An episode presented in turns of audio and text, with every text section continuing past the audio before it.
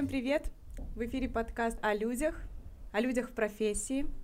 Я Виктория Казанцева, ведущая данного подкаста. Могу назвать себя таким путешественником в мире профессий и, наверное, исследователем. В этом подкасте хотела бы развеять э, стереотипы, какие-то мифы о профессиях, узнать, чем действительно занимаются профессионалы в течение всего дня, э, ну и узнать их получше. Сегодня у меня в гостях первый гость нашего подкаста Никита Харлов, врач-терапевт, гастроэнтеролог и по совместительству мой одногруппник по школе телерадио, в которой мы сейчас и находимся. Никита, привет. Привет, Виктория. Очень рада, что нашел время.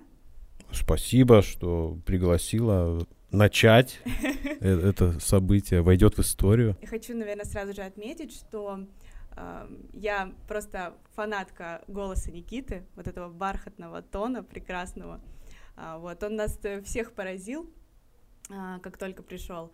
А, но в первую очередь Никита у нас врач-терапевт, хотелось бы про это, наверное, поговорить сегодня. Никита, как давно ты в профессии? Я закончил впервые первую профессию, если так можно сказать, mm-hmm. это получение диплома в шестнадцатом году, 2016 год. Это получение сертификата терапевта.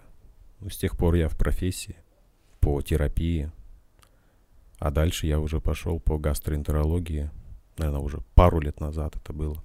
Угу. Получил дополнительно и эту часть. А, слушай, мы вот а, с тобой уже э, несколько раз это обсуждали, хотелось бы тоже задать этот вопрос.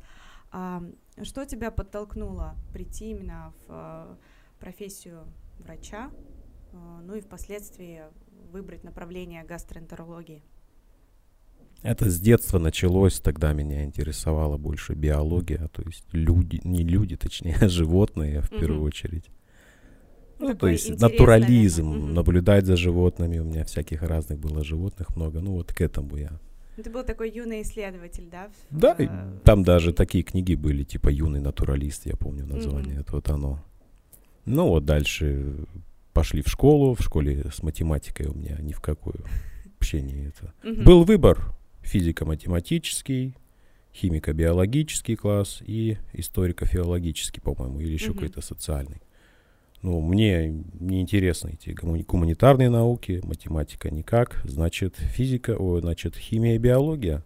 Угу. Вот туда пошел, там, да, химия, биология мне неплохо давались, химия не сразу далась, но потом, после окончания, стоит же выбор, куда идти дальше. Ну да, да. Соответственно, если ты из ХБ, химико-биологического, ты идешь по биологии, по медицине. Угу. Я думал, по ветеринарии изначально, но в нашем городе не было ветеринарного какого-то университета. А, кстати, в каком городе вот ты Это был Челябинск.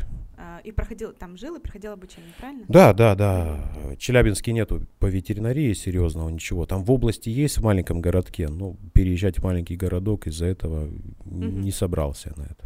То есть просто идешь вот так вот к чему тебя, к чему легче тебя тянет, угу. где легче угу. дается, где Тихонько, меньше сопротивления, да. да. Ну, слушай, вот. Это, хорошо, да. это, параллель... это не самое важное.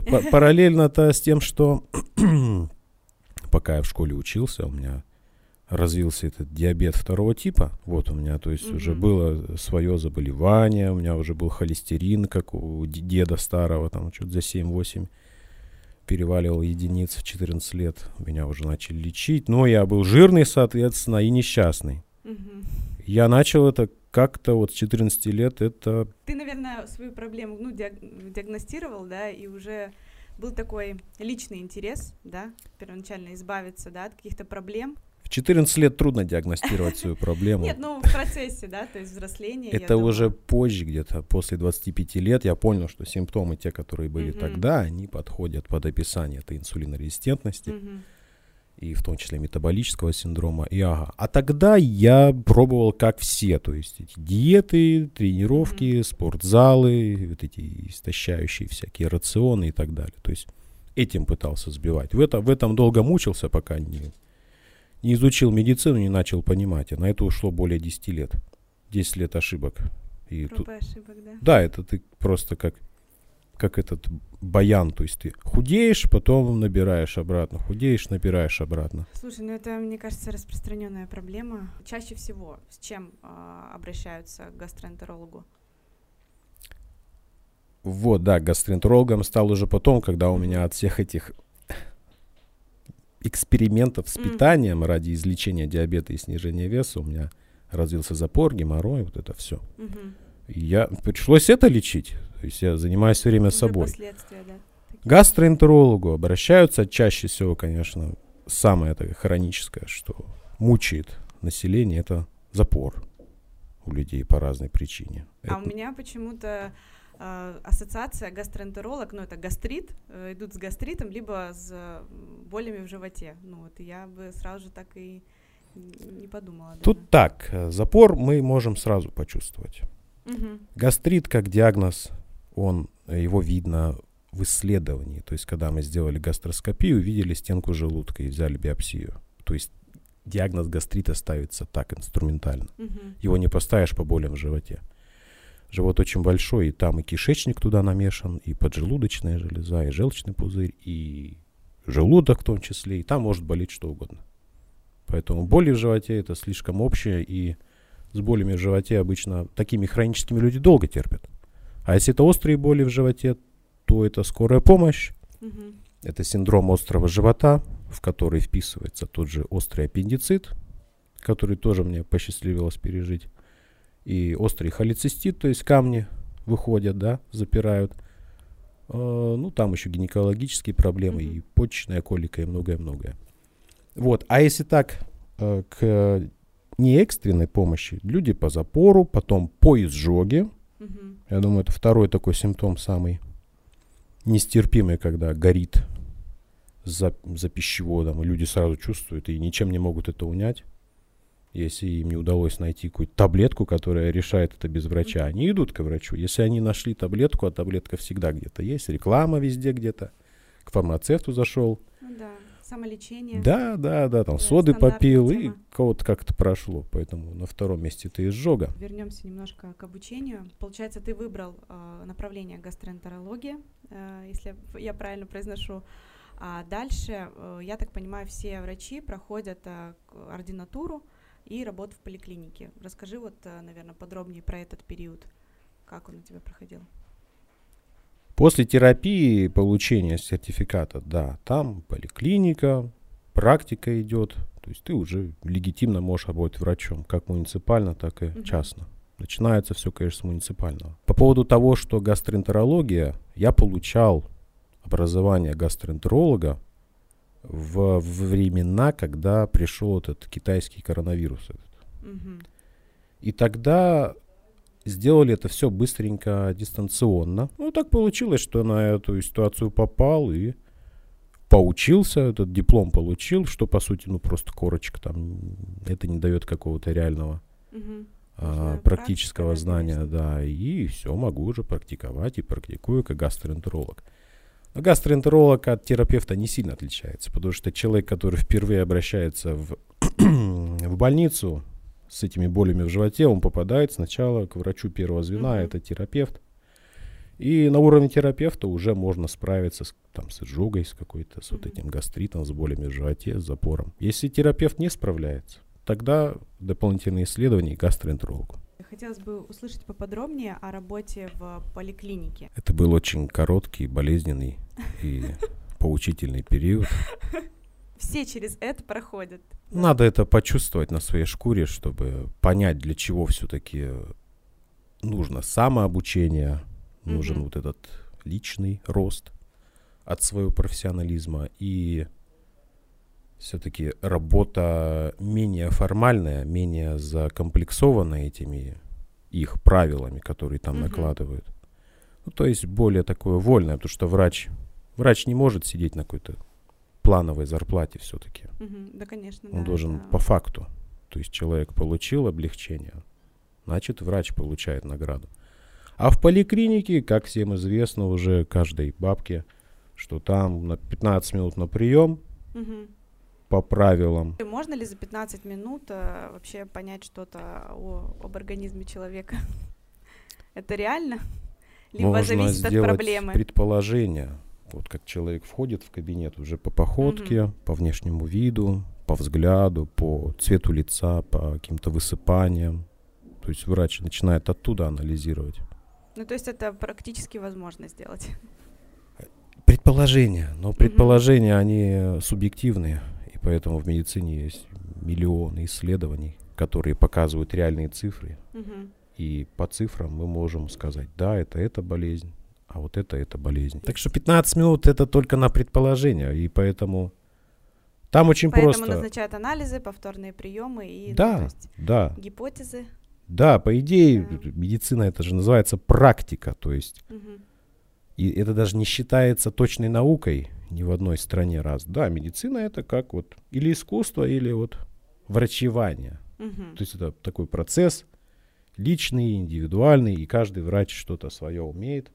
Личность врача тоже обладает эффектом таким, что к какому-то врачу идут такие пациенты, какому-то другие. И врач и тот, и другой может одинаковое все давать и объяснять, но у каждого по-своему Да. свои эти методы Опираются- убеждения. Да, опираются все на один материал, на одни учебники, Да. можно так Харизма у каждого своя, и пациенты дар тоже субъективны, Да. выбирают себе Это доктора. верно. К вопросу о выборе доктора. На днях я сама ходила к терапевту.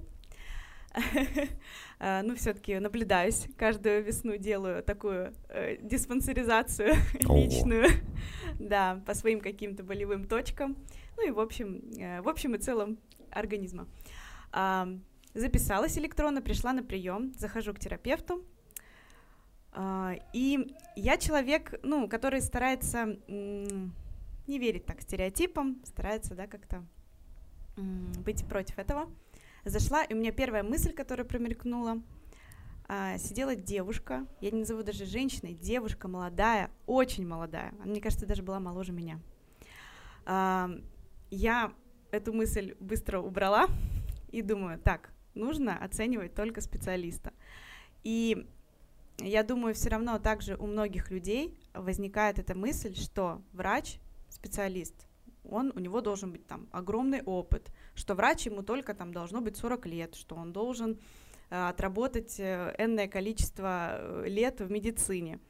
А как ты вообще относишься к этому? Да, и он должен К быть стереотипу возраста. в врача? очках, с бородой, Да, плешивый, ну, вот да. такой Ну замученный, и такой чаще интеллигент. всего да. мужчина. Мужчина, да. Да. Как ты относишься к таким вот стереотипам? Да, я вижу выписки и рекомендации у своих пациентов, которые им дают в научно-исследовательских институтах эндокринологии, ревматологии, гастроэнтерологии. То есть там академики сидят, Мгм. люди серьезные, соответственно, и в годах, и со статусом. И люди ведутся на все это, там, доцент, кандидат, наука и прочее. У всех практически одно и то же, потому что рекомендации у всех примерно одни. А пациенты от этого здоровее не становятся. То есть это не решает вообще ничего, потому что в медицине нужен, да, кли- нужно, да, клиническое мышление. Мгм. Для этого надо побыть в стационаре. В поликлинике оно не развивается. Мгм. Нужен стационар, а это наблюдение за пациентами. И нужно э, критическое еще мышление, то есть разбираться в том, что происходит у человека вот в его организме. К вопросу про возраст и пол, да, врача. То есть, ну, вообще, по идее, у врача не должно быть пола, ну, э, как у профессионала, да? Будешь ли ты, допустим, доверять коллеге, который там по- постарше больше, чем которому помладше? Ну, хотя у них вроде бы э, квалификация одинаковая, допустим. Ну, то есть ты меня ставишь перед выбором, пойду я вот к молодому Да, или да, к старому. по-простому, да. Я пойду к обоим. Мгм. Потому что есть такое понятие, как second opinion, то есть второе мнение.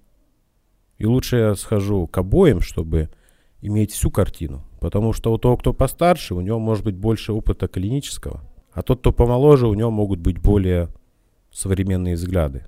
И более, ну, может быть, какое-то лечение про продуманное, что ли, в этом плане, относительно нового.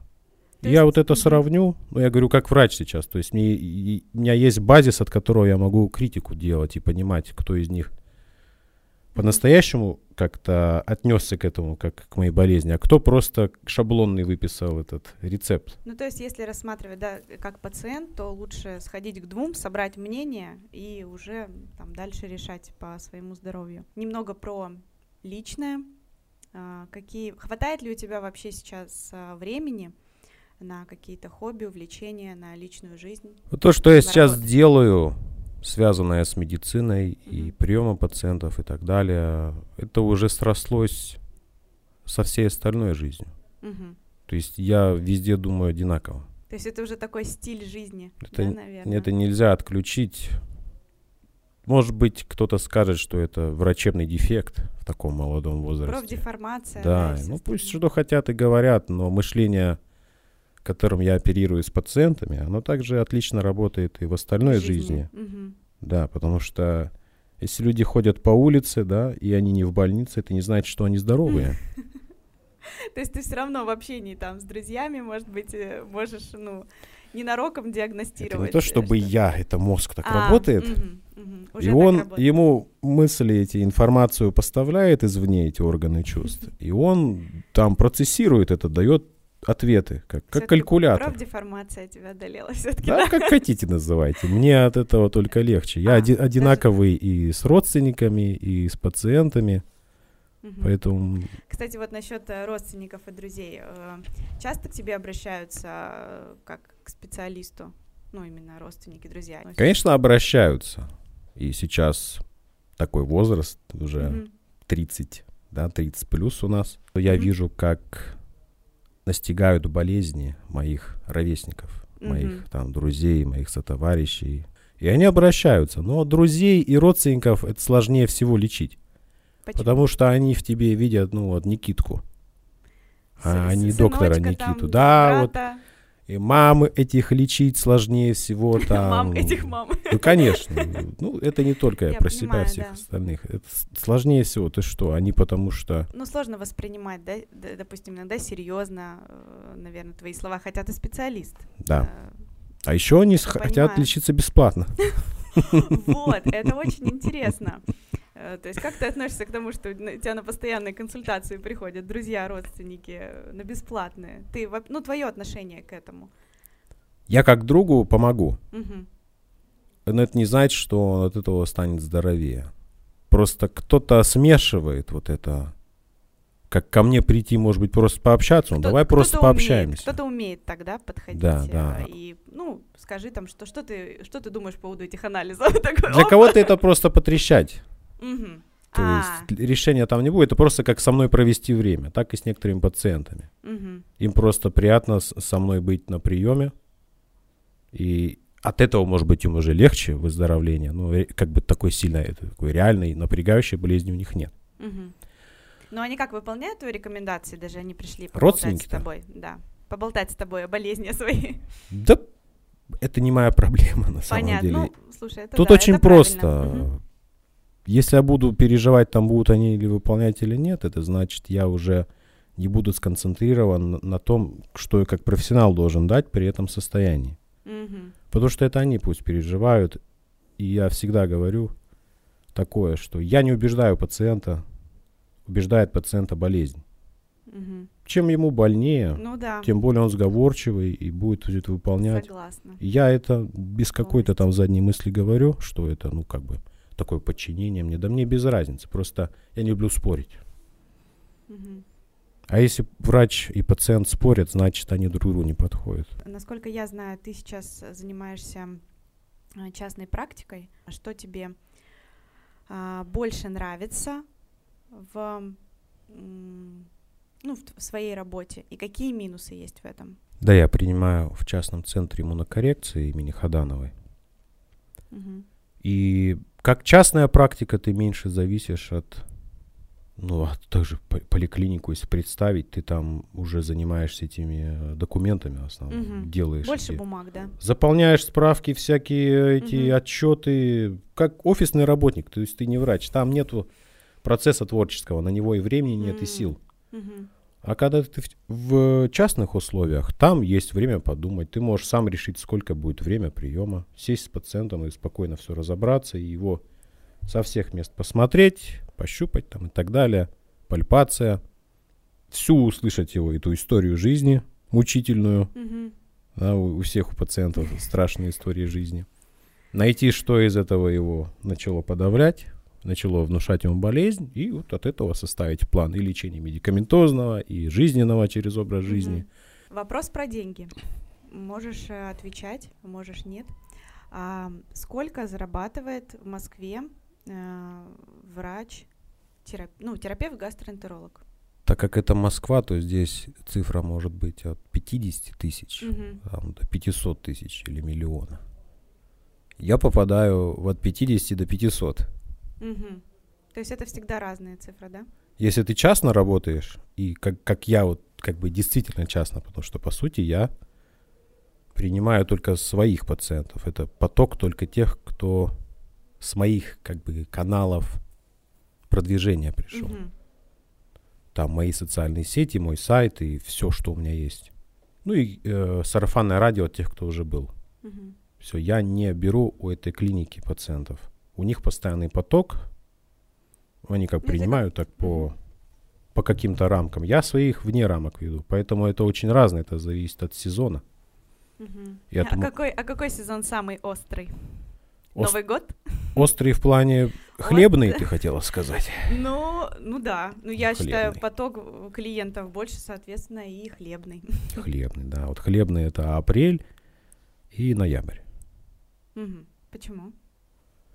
Потому что апрель это более-менее вот весна становится, у людей Мгм. просыпается вот это вот, пропадает, как сказать, зимняя депрессия проходит, из-за которой они Это я. в, Я в- в унынии, да, они в унынии, они не знают, чем себя занять, у них все болит, они плохо А. спят. Ну, все болезни обостряются зимой.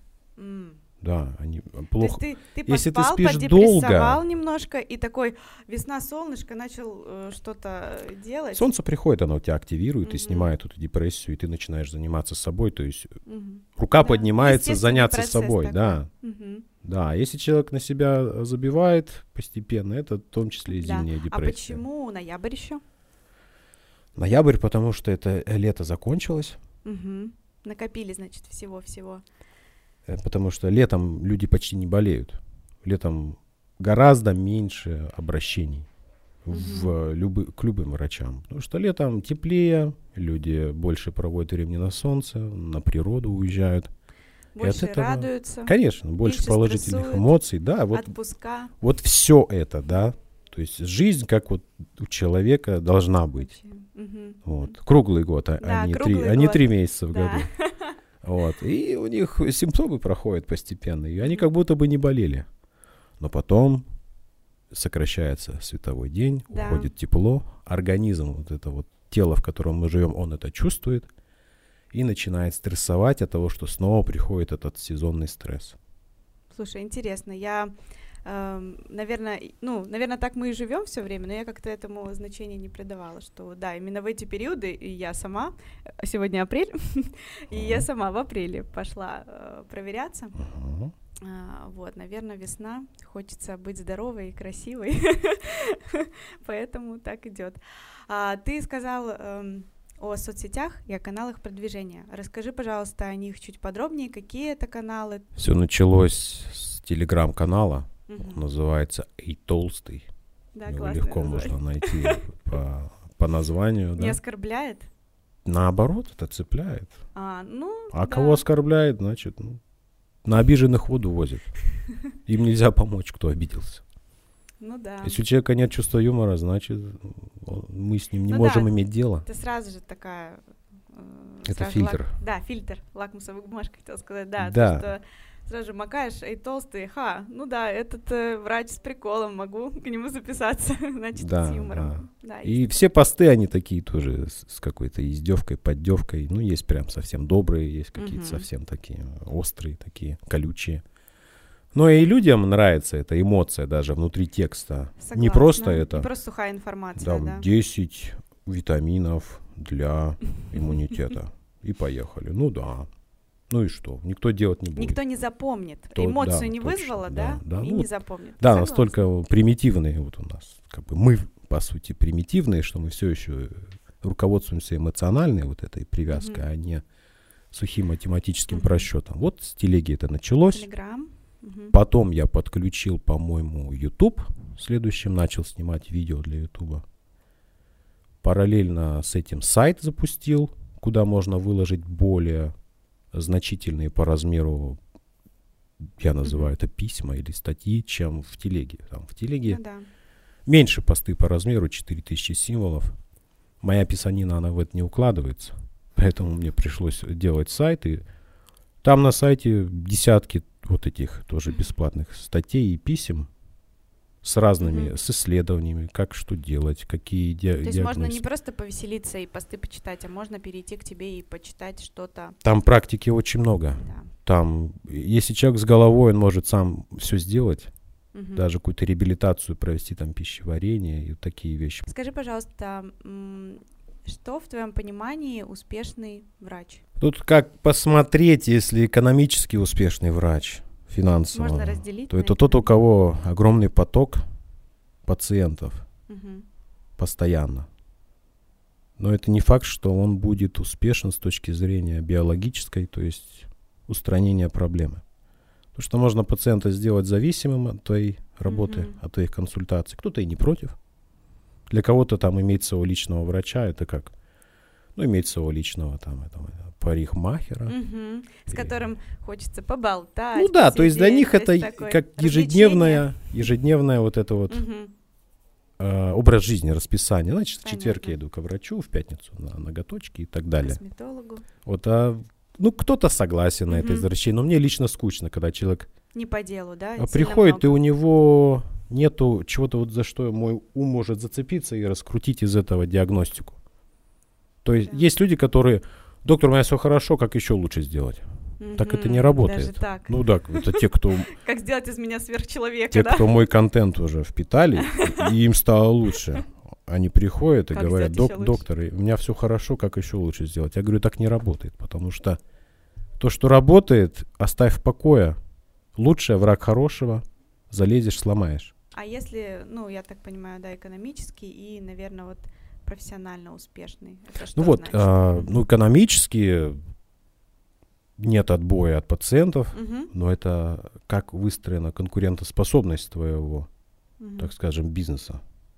Потому что если ты выходишь как а, частный врач, ты становишься предпринимателем, по сути. Да. Это ты уже бизнес ведешь, и тебе надо конкурировать, там рекламу, все эти дела заниматься, да. Мгм. И, ну, это нужна целая отдельная статья расхода и команда на это. Ну, это уже ты такой менеджер. Менеджер, Да, нужен кто-то Мгм. э, подсоединять к этому команду, Мгм. которая этим будет заниматься. Потому что ты врач, ты, ты, пускай ты голова этого всего, но у тебя лечебный процесс, Мгм. Вот этим ты должен заниматься. То есть это уже как организаторское. Либо Да, ты да, да. в клинике работаешь, и они тебе создают этот поток своими ресурсами. Ты как профи, и мастер ты своего профи, ты дела. просто свое дело делаешь, как эти шашлыки переворачиваешь. Сравнение классно. Ну, а что там сложного-то?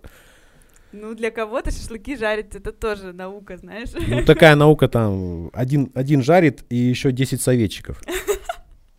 Да, есть такое. Да, если бы так еще в медицине было, это вообще. А вот когда преуспеть как мастер, ну. А как мастер, у многих болезней они так а, как бы введены в на- информационное поле таким определением, что у них нет излечения. мгм. То есть определенные люди, у которых там медицинская власть, которые всем дают рекомендации, ну как вот, чтобы ты понимала, есть клинические рекомендации там Мгм. лечения диабета второго типа. И все должны им подчиняться. Все, если ты им не подчиняешься, тебя могут лишить врачебной лицензии. Мгм.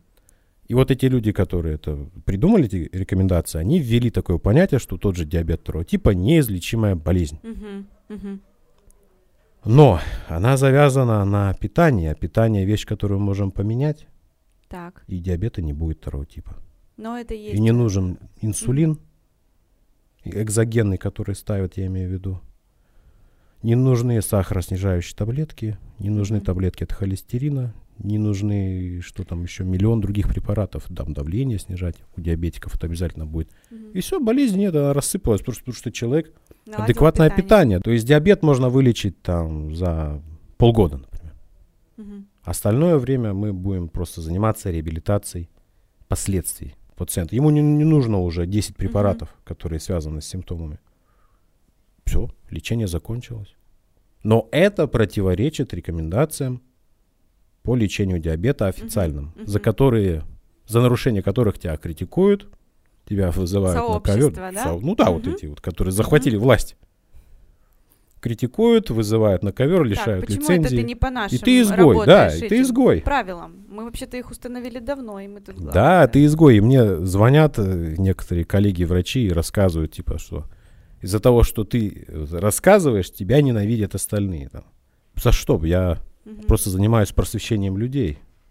Потому что я сам себе плачу зарплату, получается. И она зависит от, а, тех, кто приходит на прием. Ну да. Они, если почувствовали облегчение, они решают уже, будут они платить или нет. То есть, ну, тут прямая причинно-следственная связь. Мгм. А те, которые на рекомендациях сидят, они на зарплатном плане, на бюджете, на финансировании фармакологических этих компаний, Да. которые создают лекарства, которым, ну, собственно, и выгодно поддерживать бесконечную болезнь. То есть, такая э, проблема, да. и они имеют эту власть, и они могут это диктовать. Они Мгм. выдают лицензии, они друг другу подписывают корочки. Вот ты у нас академик, ой, Ваня, а ты у нас будешь, значит, профессором. Вот друг другу раздают эти фантики и Мгм. думают, что они вот таки, ну, это вот такое у них в голове, вот бред, по сути. А самый главный в медицине это лечащий врач. И какой-нибудь врач даже в поликлинике или там частный врач, он гораздо эффективнее и лучше лечит, тем, чем самый высокий какой-нибудь там академик Мгм. или профессор, который утверждает рекомендации, теоретик. Если отрезать часть желудка, ты станешь меньше есть? Поначалу, да, они для этого это и делают. Бариатрическая хирургия. Желудок уменьшается ну, до 30% от первоначального объема. И человек Мгм. просто физически не может есть объем, который был раньше. То есть он, если Потому что будет и есть, пища не, поме- ну, не да, у него будет желудок. распирание, боли. То есть Мгм. это такой физический дискомфорт. К чему это огромный. может привести, если все-таки удаляют часть желудка? Значит, используют это как лечение. И несколько лет назад я занимался реабилитацией бариатрических пациентов после хирургии. Мгм. Вот, довольно успешно. Тут в, это, в этом нет ничего сложного, но надо понимать, что человек, который дошел до этого состояния, что ему уже нужна бариатрическая хирургия, это уже тяжелый пациент во всех смыслах. И физическим, и, скорее и всего, в первую очередь психическим, потому что у Мгм. него есть какая-то системная ошибка в поведении, которая заставляла его вот так есть, что до этого все Мгм. дошло. То есть он не виноват, у него может иметься психическое расстройство какое-то, которое надо просто нормально полечить. Какой фастфуд полезнее всего? Сделанные своими руками. Вы можете что угодно своими руками делать из самых качественных продуктов. Мгм. То есть э, KFC будет э, не полезнее в сто раз, чем пирожок э, с э, капустой жареной от бабушки. Да, да, потому что бабушка, если тоже соображает, то бабушка пожарит этот пирожок там на сливочном масле или на сале, Мгм. ну, на животных жирах. Мгм. Вот. В капусте там никакого вреда не будет, в сале, ой, сало и тесто, они, конечно, будут склонять к, э, к лишнему весу, Мгм. но это не сравнится с тем, что используется в этих коммерческих ресторанах этих быстрого питания. Мгм. Это же не рестораны, это понятно, что это забегаловки. Они жарят на растительных маслах. Если человек захотел стать врачом, что ты можешь посоветовать? Надо выбить из головы эту дурь этому человеку. Подожди, нам нужно А, мотивировать Да, людей. конечно. Нам надо людям истину говорить, реально. Сейчас Ну да. все врачи это, по сути, уже как прикладное что-то, это проявление. Медицина сама по себе это прикладная наука от биологии.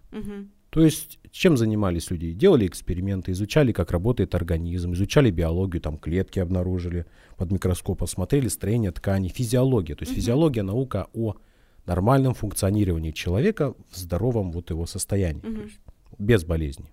И уже от этого началась медицина, потому что, ой, человек болеет, давайте посмотрим, а у него как физиология. Мгм. Поэтому все, э, вся медицина начинается на первых трех курсах с анатомии, с Мгм. физиологии. там, ну, с физики, биофизики, вот такие моменты. То есть как организм работает нормально. Мгм, мгм. Вот это самый критический этап в становлении врача. Какого качества физиологии, насколько глубокая, будет положено в его голову. Основы, да? Да, вот Матчасть. это. Да, и вся работа врача, кто хочет стать врачом, это наладить физиологию обратно. И все, он будет сам работать. Кто хочет стать врачом, вы можете уже сейчас обратиться на какие-нибудь книжные развалы, книжные склады или на этих досках объявлений онлайн и скупать учебники по физиологии, Мгм. русские, немецкие, американские тоже подойдут, французские, на любом языке, на ком умеете, за, э, до 80-х годов. Мгм. Потому что после 80-х годов уже пошло, даже чуть пораньше, может быть, пошло такое мощное влияние фармацевтической индустрии. Мгм. То есть они стали все закручивать в сторону, что вот лекарства это только исправляют. И поэтому врачи, которые вот попадают, ой, я буду врачом, и у них нету этой подготовки, они попадают туда, для них первые три года проходят формально. То есть надо просто сдать экзамен и забыть. Еще есть такое, наверное, убеждение, ну, по крайней мере, я с этим сталкивалась, что, ну вот я пока там первые два года это или три, ну, в разных вузах по-разному, это, ну, основа, ладно, там какие-то, может, предметы, они нужны, а потом вот когда уже пойдут по специальности, там, по которой я хочу, не знаю, там, и- иду э, Ага. на гинеколога, иду там на другие специальности, вот тогда я уже там буду Вот изучать. буду изучать, да. Вот. Мгм. А на самом деле основа основ это главное. Основа это как все работает вместе. А гинекология, ну что, это одна система органов из организма, и на эту систему органов влияют все остальные системы органов. И она влияет на все остальные. Если это болезнь хроническая и связанная с гормонами, тогда эндокринологией надо заниматься. Из этих Это логично. специализаций у людей нету общего понимания, у них только вот свой коридор. Узконаправленная, да. Да, свой коридор. Это, это нормально, потому что мы в этих условиях. Но на то и есть терапевт или семейный врач, который более широко на это Обзорно может посмотреть. Да. Да, и скажет, вот такая тактика, стратегия, вот таких врачей набираем в команду и вместе, чтобы у команды было общее направление. Мгм. Поэтому будущее за командным подходом. На самом деле я с тобой полностью согласна. Это не только в сфере там э, медицины, да, здравоохранения в целом. А командный подход он решает. Никита, спасибо тебе огромное. Мне лично было очень интересно. Я иногда заслушивалась, э, забывала смотреть на время. Спасибо, что пришел. Ну, спасибо, что вытерпела, и что зрители вытерпели мою подачу. Да, Надеюсь, кого-то это взбесило, кого-то посмешило. С удовольствием, если будет интерес, пообщаемся на что-то подобное и повторно. Спасибо за приглашение.